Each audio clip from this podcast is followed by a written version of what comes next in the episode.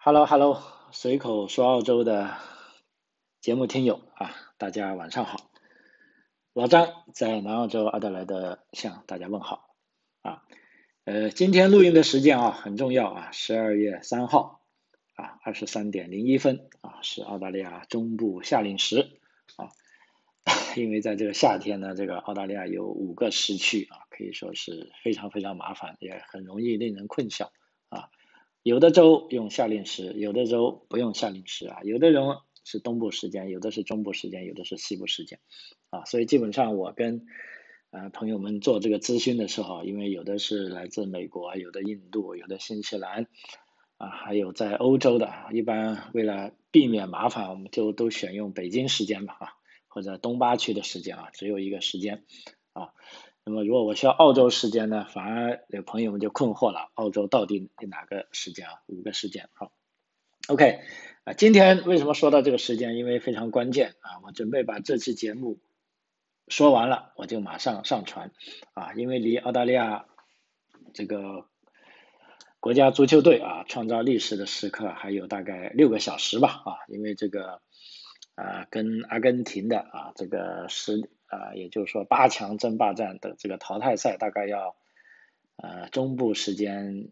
呃六个半小时后才开始啊。我就想把我这一期节目录完之后啊，再在比赛之前啊上传上去啊，这样就木已成舟了啊。呃，跟大家分享一下啊我现在的一些想法啊，因为大家听到节目之后，那时可能这个呃澳大利亚足球队。在世界杯中再向前迈了一步啊，也许成功了啊，但也许失败了啊啊，那这都不要紧啊，反正我的节目就已经出去了啊，我就想用今天这期节目啊，正如这个标题所显示的啊，跟大家一起分享一下啊，关于澳大利亚的足球啊方面的一点啊有趣的事情啊，嗯，事实上澳大利亚这个 soccer 我们讲的足球啊，圆的啊，因为足球还有一个英文单词叫 football 啊，那么当时在澳大利亚呢，我们 football 是指另一种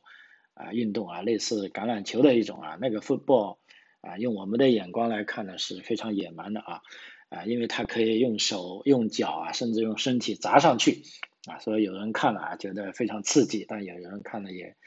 啊觉得非常野蛮啊。但无论如何啊，其实 f o o t 它也是有很多规矩啊，如果你了解 f o o t 的话，也许你也喜欢玩啊。呃，但坦率的说，我身边的这种呃亚裔的朋友啊，尤其是身体素质不太好的，基本上就啊没法玩那个运动啊啊，但是那个 football 呢，的确是澳大利亚非常主流的啊一个运动啊，尤其是在冬季的时候啊，当然了，这个 soccer 啊，足球也是冬季的时候的运动啊，那么在夏季天气这么热的情况下，其实并不太适合。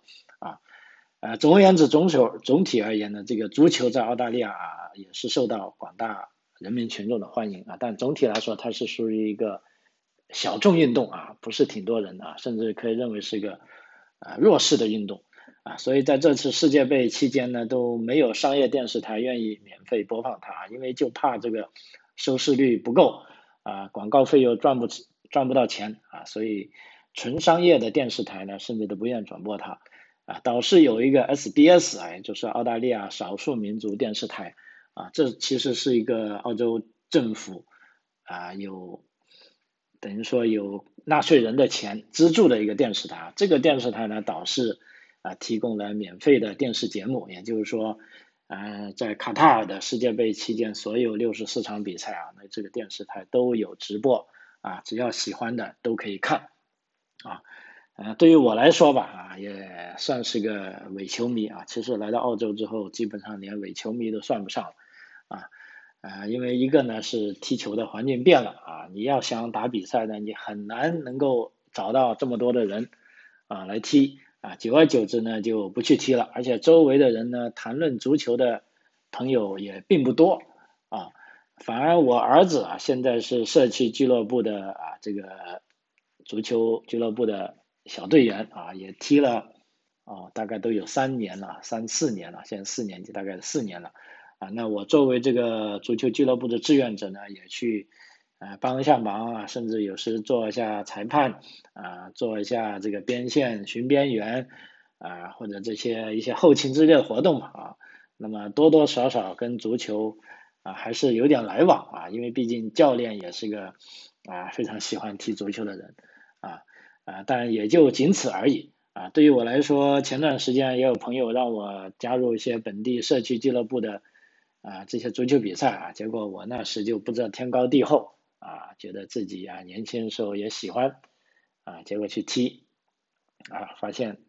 糟了，这一踢被人撞了一下，就马上歇了半年啊，腰给 撞的反正挺疼的啊，后来就干脆啊不去踢了啊，所以就不了了之了所以对于我来说。呃，我觉得连个伪球迷都说不上啊，所以说呢，在世界杯期间啊，虽然是有球可看啊，刚才讲的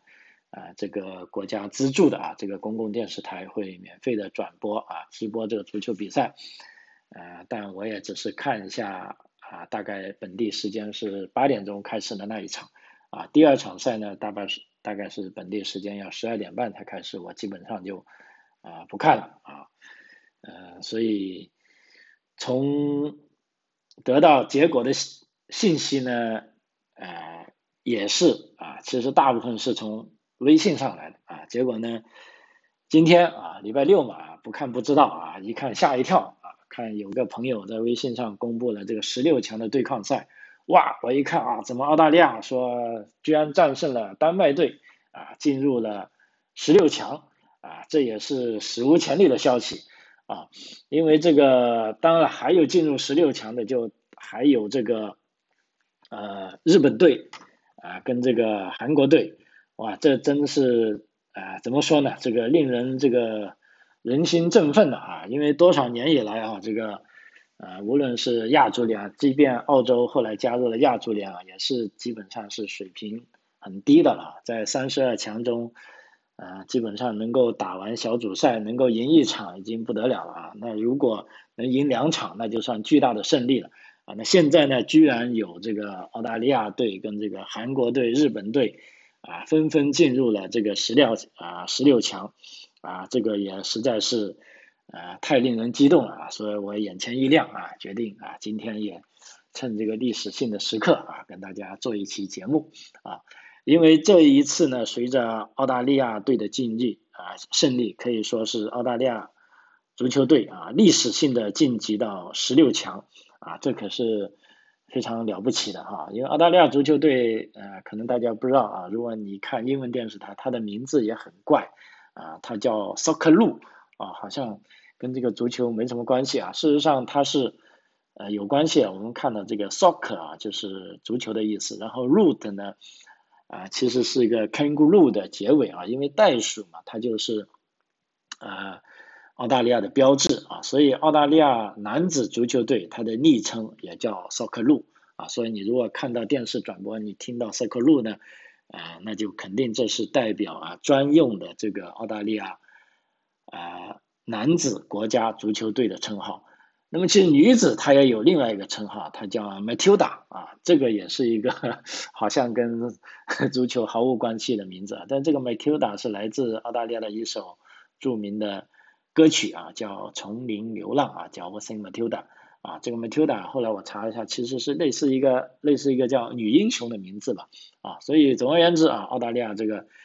男子足球队跟女子国家队啊，它的名字是很有趣的啊，如果你要看。啊，他们的比赛啊，你必须要知道他们的名字啊。那么这一次啊，这个卡特尔足球场以一比零啊，澳大利亚这个索克路击败了这个丹麦队之后，就成功的晋级十六强啊。这个可是非常值得呃澳大利亚球迷啊自豪的啊，因为自从上一次啊，澳大利亚晋级世界杯的十六强，应该还是在十六年前吧，是在二零零六年的那一次世界杯啊。当时他们在小组赛阶段逼平了克罗地亚队啊，后来就进军了十六强。那么这一次进军了十六强之后呢，将会在啊，我刚才讲的应该是在六个小时后啊，迎战这个啊世界最强的啊之一的阿根廷队。啊，如果啊他能够把阿根廷队送回家呢，那就啊不得了了啊，因为赢了这一场球之后呢，已经有很多球迷呃在问这个澳洲的总理了啊，阿尔巴尼斯啊，就说喂，你看我们国家队赢球了，你是不是要搞一场比赛啊？啊，在那个推特上问安阿尔巴尼斯啊，阿尔巴尼斯这个澳大利亚总理啊，他当时就这么说的，他说我注意到啊，这个澳洲人都在呼吁我宣布一个公众假期，啊，但是我要说啊，这个凌晨四点钟宣布公众假期呢，可能会有点晚了啊，因为当时澳大利亚赢了丹麦队之后呢，正好也是凌晨四点钟啊，据说这个啊总理啊也在这个。熬夜看球啊，当他看了球赢的时候，他也拼命的向其他议员发短信啊。但是呢，这个阿尔巴尼斯也说，如果澳大利亚能够赢得世界杯，那情况就可能不一样了啊。所以我们将拭目以待啊。届时这个公共假期呢，可能有点难以抗拒啊。那么也就是说啊，这个澳大利亚总理啊阿尔巴尼斯已经啊发话了啊，就说。如果澳大利亚队真的能够拿到世界冠军，那肯定会放一个公众假日啊，就是说所有的澳大利亚人在这一年多一天公众假日啊。所以尽管我这个啊人连伪球迷都说不上，但我也希望澳大利亚队啊今晚能够打赢阿根廷啊，走得更远啊。如果能够把 拿到世界冠军，那很好啊，那我们就有一一个。啊，多一天公众假期啊，因为澳大利亚对这种啊自己的国家队啊拿到世界冠军啊放假这个事也啊并不是第一次啊，当时呢是啊另一个也就是说工党的传奇人物啊，甚至被这个现任总理阿尔巴尼斯啊视为个人偶像的这个叫 Bob Hawke 啊，他曾在一九八三年。啊，当时澳大利亚队呢是夺得美洲杯帆船赛后，啊，他当时就宣布澳大利亚全国放假一天，啊，并且啊，他当时还说了一个非常呃著名的话啊，他直言不讳的宣称说，任何在今天解雇不上班员工的老板都将会成为流浪汉，啊，所以呃这个。体育运动啊，在澳大利亚啊，即便是足球这个啊那么小众的体育运动，如果他真的能够啊拿到世界杯冠军，那放一天假，现在看来是啊非常啊非常这个合情合理的啊，所以呃 这个今晚虽然我也可能我是想看球，但我估计。我熬不到啊，但是我儿子他说他想看球，那如果他倒是能够呃叫醒我啊，也许我会呃跟他一起看一下啊，因为毕竟才啊四年一度的啊，这个是值得啊大家啊好好看一下的啊。那这里呢，我想跟大家多分享一下呢这个澳洲足球队的构成啊，因为我们不断的说澳洲是个多元文化比较成功的国家，它在各方面都。显出了它的这个，因为是个移民国家嘛，啊，它的这个包容性，啊，那么澳大利亚这种这个足球队呢，的确，啊，今年这个世界杯啊，澳洲足球队啊，这个索克路，它也是啊最多元文化的球队之一，啊，怎么样多元文化法呢？我先跟呃大家来看一下啊，它的这个，哦，呃。卡塔尔世界杯啊，澳大利亚国家队，也就是说这个 Soccer 路啊，它的全称啊，刚才有听友在问，就告诉他一下，就 S O C C E R Soccer，然后 O O S 啊，就叫，如果你听到有人说 Soccer 路啊，这就是特指澳大利亚国家男子足球队啊。那么它经它的这个构成呢，一共是啊二十二个人啊，二十二个人啊。我们来看一下，他的成员都来自啊，其实我看一下他的名单，是基本上是来自世界各地的这个呃职业联赛啊，比如说门将啊，这个 Marcel 他是在丹麦踢球的啊，有三个门将啊，还有一个 Danny 啊，他是属于在澳大利亚职业联赛是中央海岸水手队的啊，还有第三位门将啊，安德鲁，他也是在澳大利亚职业联赛，他是属于这个悉尼 FC 队的。啊，那么这个后卫啊，米洛斯是在美国职业联赛啊，是哥伦布机缘队的。然后哈里啊是在英冠啊，这个托马斯是在日本打职业联赛的啊，他是在新域天鹅队的。还有这个 Joa 啊，他是在丹麦这个打超级联赛。还有纳萨尼尔，他是在呃苏超啊，苏格兰超级联赛啊。还有契啊，他也是苏超的球员。还有弗兰是在意大利乙级联赛啊，贝利在呃英冠啊，还有中场啊，这个阿隆也是苏超啊，还有杰克逊也是德乙，艾迪尼他是在意甲啊，基努在苏超啊，赖利在这个英冠啊，卡梅伦在苏超，吉米在澳洲职业联赛啊，墨尔本城队啊，Marcel。Lucky 啊，这个是这一场打丹麦进球的功臣哈，他也是在澳洲职业联赛的啊，是在墨尔本城队的啊，还有前锋呢，Martin 是在苏超啊，那么阿维是在西甲啊，Jason 澳职，米切尔也是在日本踢联赛的啊，在冈山绿子啊，然后杰浪啊是在澳职，也是中央海岸水手队，还有这 Craig 澳职，他是在阿德莱德联队。啊，所以说基本上这些都是啊职业球员，但是你单单从他的这个来源来看呢，你其实还啊看不到他的啊多元文化。但是我在这边跟你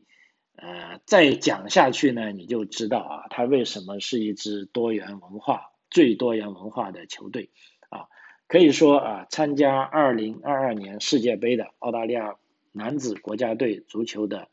有。啊，刚才讲了，其实二十二人还不止，一共有二十六个人中，啊，其中有九名球员啊出生在海外啊。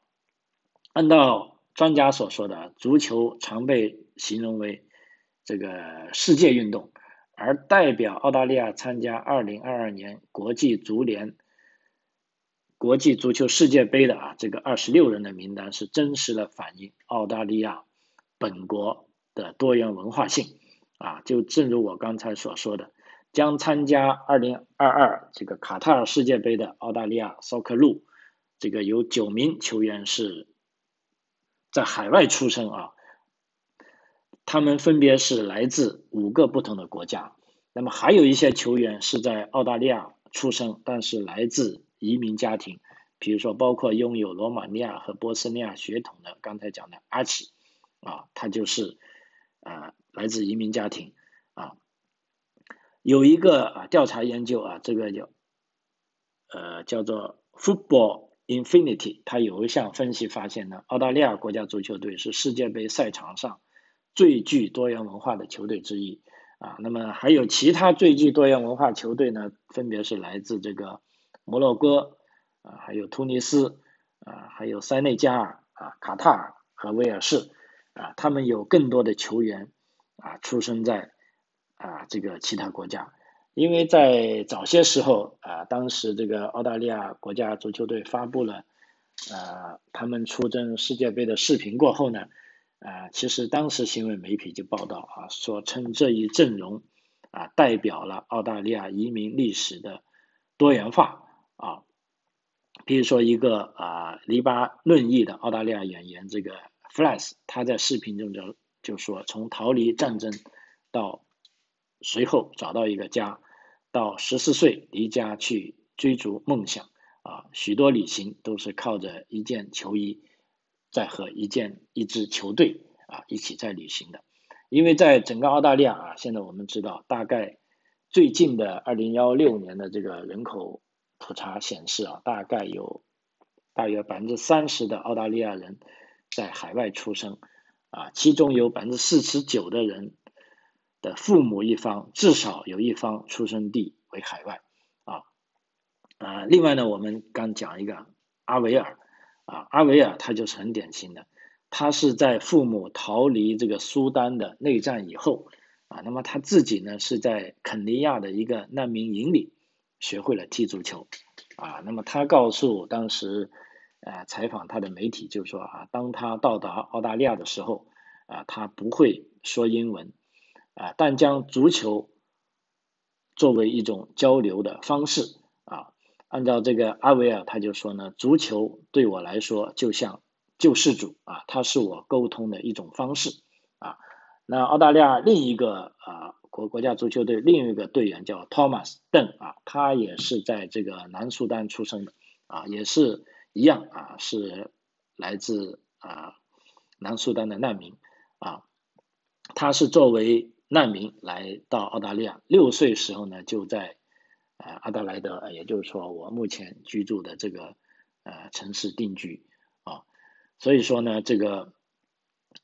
入选。澳大利亚国家队在海外出生的球员呢，一共有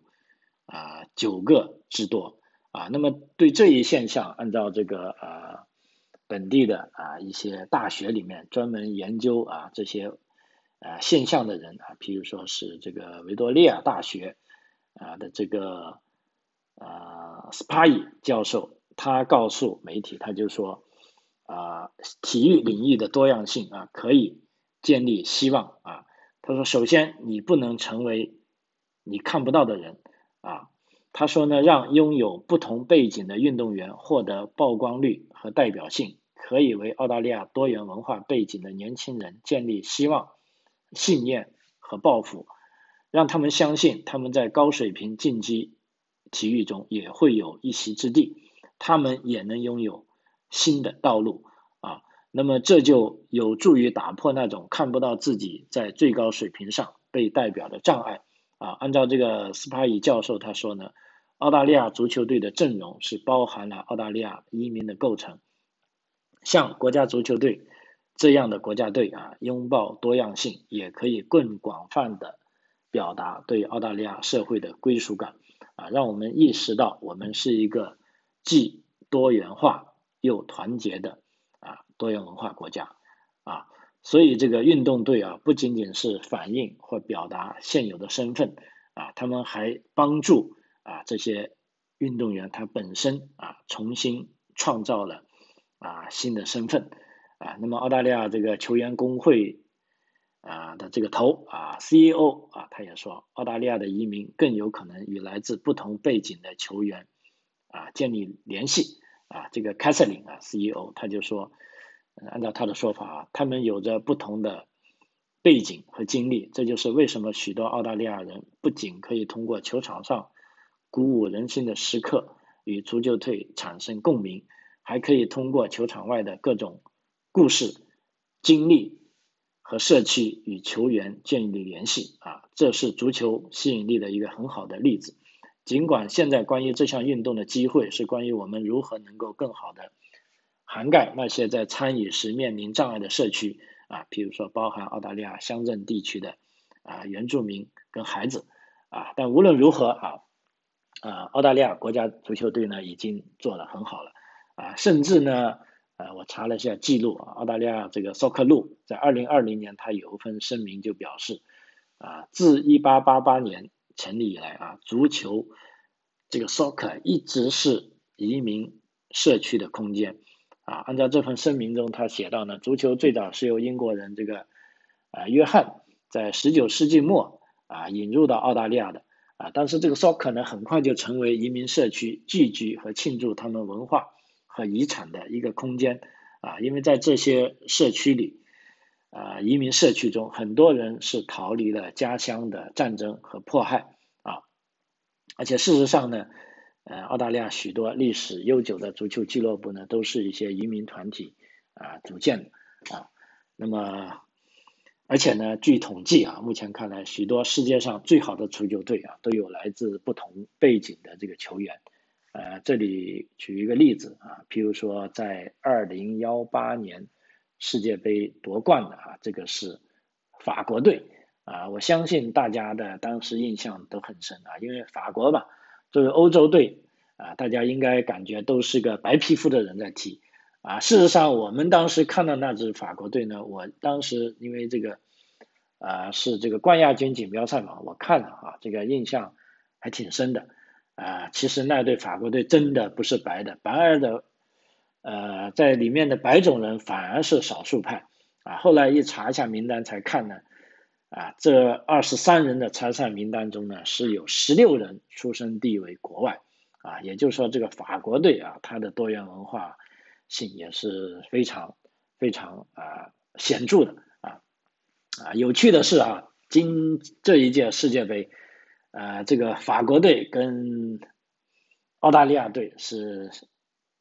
第一次啊开战啊，澳大利亚小组赛第一场也是迎战法国队，也就是说这两个啊可以说是非常多元文化队啊，他们在啊第一场就相遇了啊，所以我们呃接下来呃也希望这个澳大利亚队啊能够走得更远啊，因为再过大过五六个小时啊。不过我这期节目啊，现在才二十五分钟。那在节目之前呢，呃，结束之前，还有点时间，因为一般我的节目是呃三十分钟的啊。再跟他大家八卦一下这一次啊卡塔尔世界杯的一些呃冷知识啊，呃，也许你在观看足球的时候你还不留意啊，但是我这边呢，呃，归纳了一点，我跟大家分享一下，不知道你是不是已经知道了？比如说这个。卡塔尔这个国家到底有多大啊？那么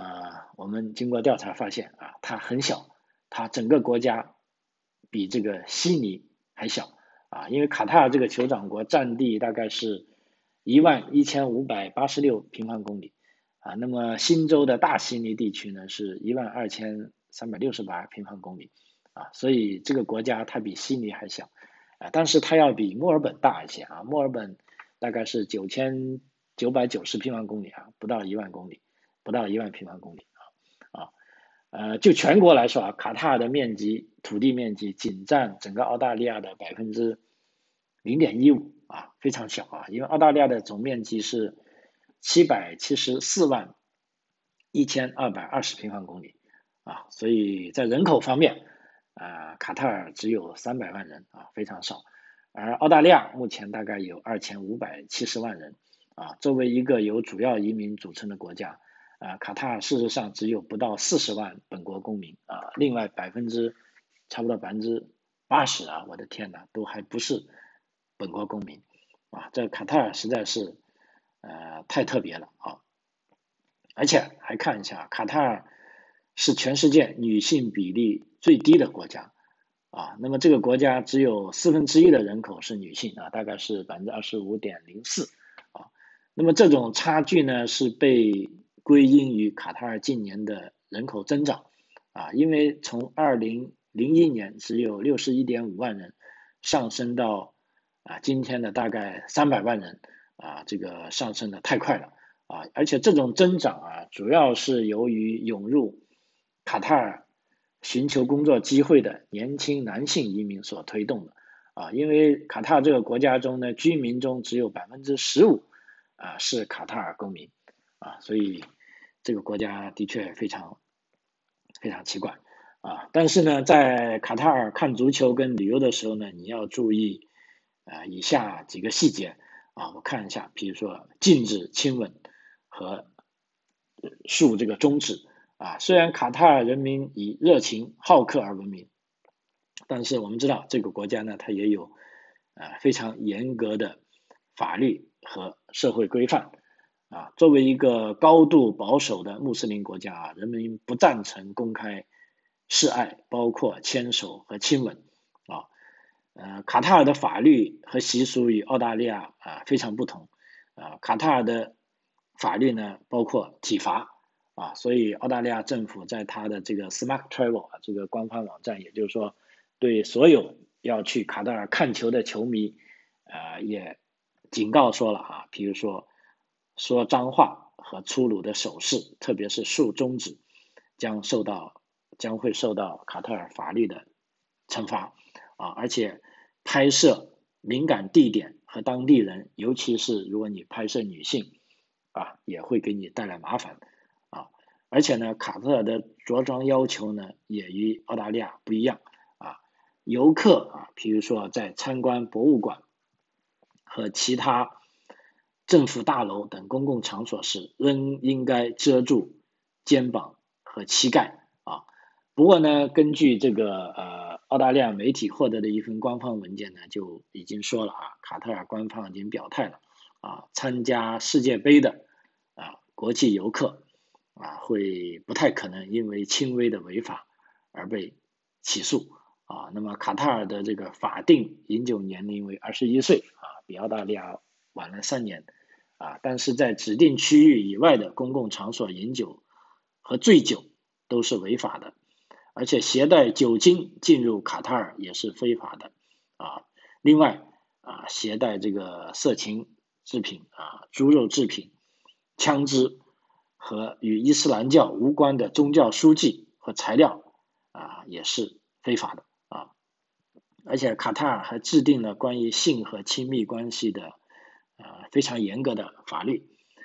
将同性或者未婚人士之间的性行为和性关系也会定义为犯罪啊。而且无论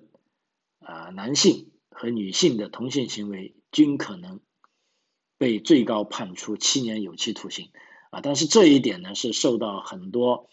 运动员的鄙视啊，包括我们看到在开幕式上，有一些国家运动员就公开的啊表示支持这个啊 lesbian 啊这个，也就是说 gay 啊这个同性人士啊，所以说呢，在这一点啊，这个国际足联呢和卡塔尔的这个有一个呃叫做什么？交付和遗产最高委员会已经表示，保证啊欢迎所有人，包括这个 LGBT 啊，也就是说同性恋者啊，在家球迷在比赛期间呢不会啊面临歧视啊啊，这就是一个啊非常呃奇怪的卡塔尔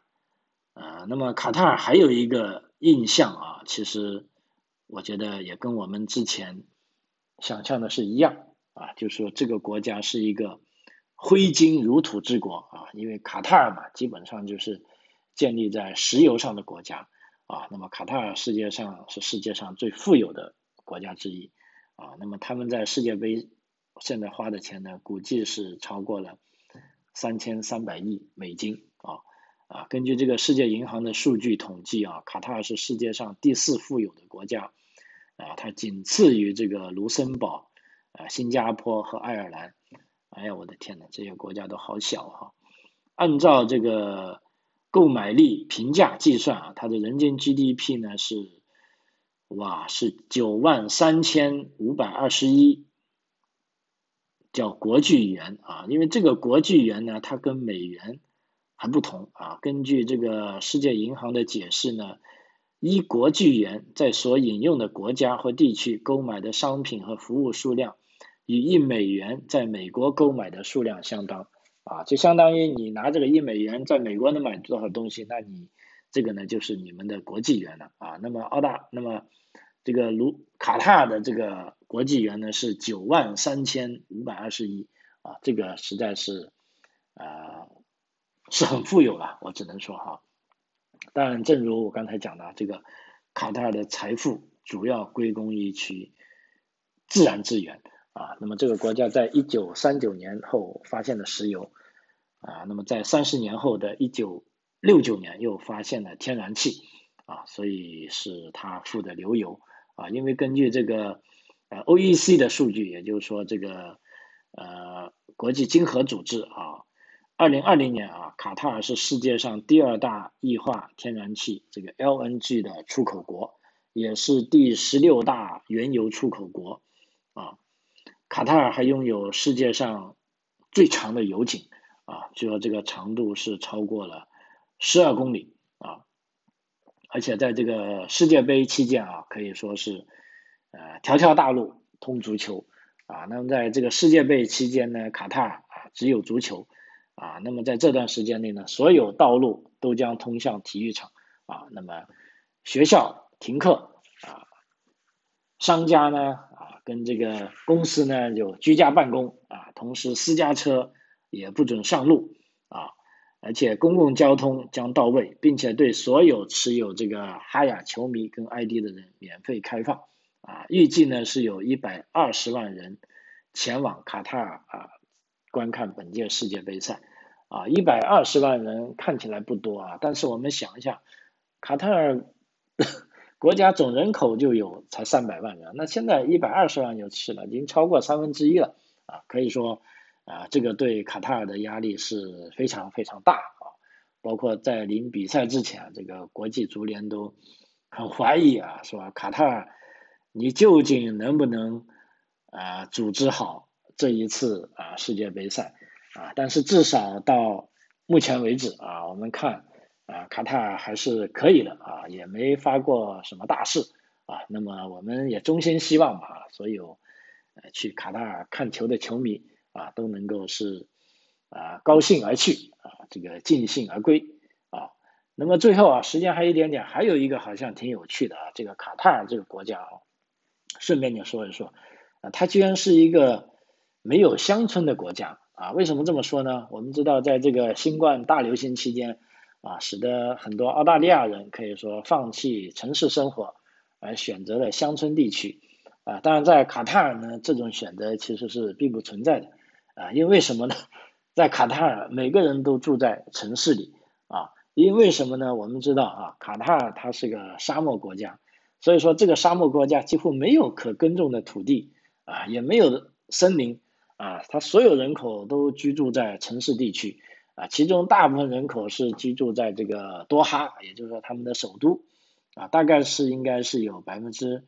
九十二的人啊集中在首都啊，所以说这个是。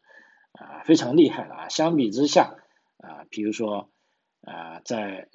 啊，我看一下，在澳大利亚啊，也是比比较高的，大概有百分之九十的人啊居住在大城市，啊，那么在埃及大概只有不到百分之五十的人居住在大城市，啊，所以相比之下，我刚才讲啊，在澳大利亚是有百分之八十六的人生活在城市，而美国呢，则有是大概百分之八十二的人。啊，生活在城市，啊，按照这个统计呢，我看啊，中国呢大概应该也有超过百分之六十的人啊生活在城市，但是像卡塔尔这样的没有乡村的国家，的确是啊非常了不起啊，基本上大家都住在城市里了啊，而且啊卡塔尔也几乎完全是平地的啊这个国家，它的最高海拔点呢仅仅是一百零三米。啊，那么所以说，这个一旦海水升温呢，第一个被淹的哦，还不是卡塔尔啊，因为全球最平坦的国家，呃，我想一想，还真的不是卡塔尔啊，我想咱们听众朋友想一下，你应该想得到啊，我给你三秒钟时间啊，one two three 啊，全球最平坦的国家啊，答案是马尔代夫。啊，所以在这个气候变暖的这个问题上，马尔代夫是最坚决的啊，因为如果海水一旦上涨，啊，它就真的是要灭国了啊。好，啊，时间关系啊，今天就跟大家唠叨在这里，呃，接下来啊，如果你听完这个，我不知道这个节目什么时候，呃，如果在国内的平台被审核之后才能放上去，但是国外的平台马上就可可以放上去哈。如果你够能够翻墙啊，估计你听完啊，再熬个三四个小时，那就可以欣赏一下澳大利亚跟这个阿根廷的比赛了啊。如果有什么好的结果，哎，麻烦你在评论区告诉我一下啊。那么我就把这个事做完了，大家去睡觉去了啊。除非我儿子可以是在五点半的时候把我叫醒啊。好，随口说澳洲啊，非常感谢您的收听啊，老张，我们下期再见。